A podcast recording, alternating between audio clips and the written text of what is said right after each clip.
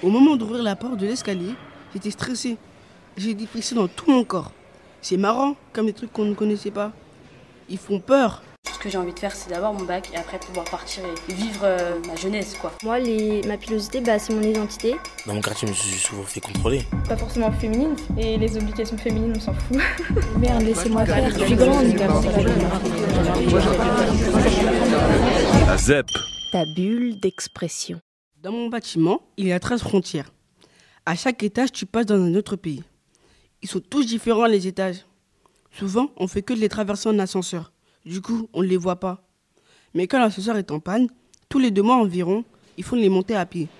Et là, c'est la découverte. On voit des trucs qu'on n'avait jamais vus avant. La dernière panne, c'était il y a même pas un mois. Donc, j'ai traversé les étages entre le hall d'entrée et le 11e où j'habite. Le rez-de-chaussée, on le connaît bien. En fait, c'est juste l'entrée de toutes ces frontières. Le deuxième, je me disais dans ma tête qu'il serait sale comme une poubelle remplie. C'est comme ça qu'est le deuxième étage du bâtiment 4. C'est lui où habite mon pote. En fait, il est fortement normal mon deuxième étage à moi. En gros, il est propre. Le cinquième, je n'y suis jamais allé. Au moment d'ouvrir la porte de l'escalier, j'étais stressé. J'ai des frissons dans tout mon corps. C'est marrant, comme des trucs qu'on ne connaissait pas. Ils font peur. Le huitième, c'est l'étage de l'incendie. À cause de ça, c'est le plus célèbre.